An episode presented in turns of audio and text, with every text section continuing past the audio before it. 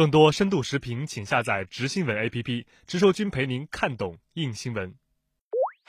乱港分子不仅遭到香港民众的痛斥，也开始遭到国际舆论越来越多的唾弃。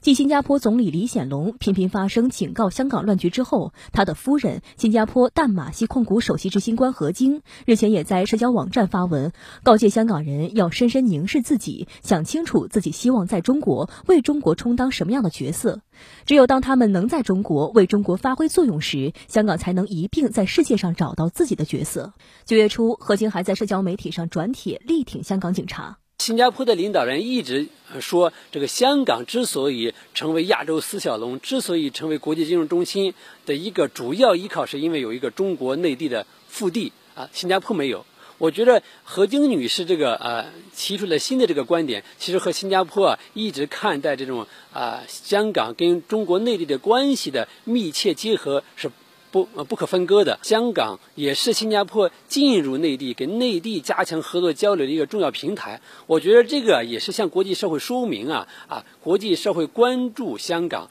关注香港的这个暴力行为给国际社会带来的影响。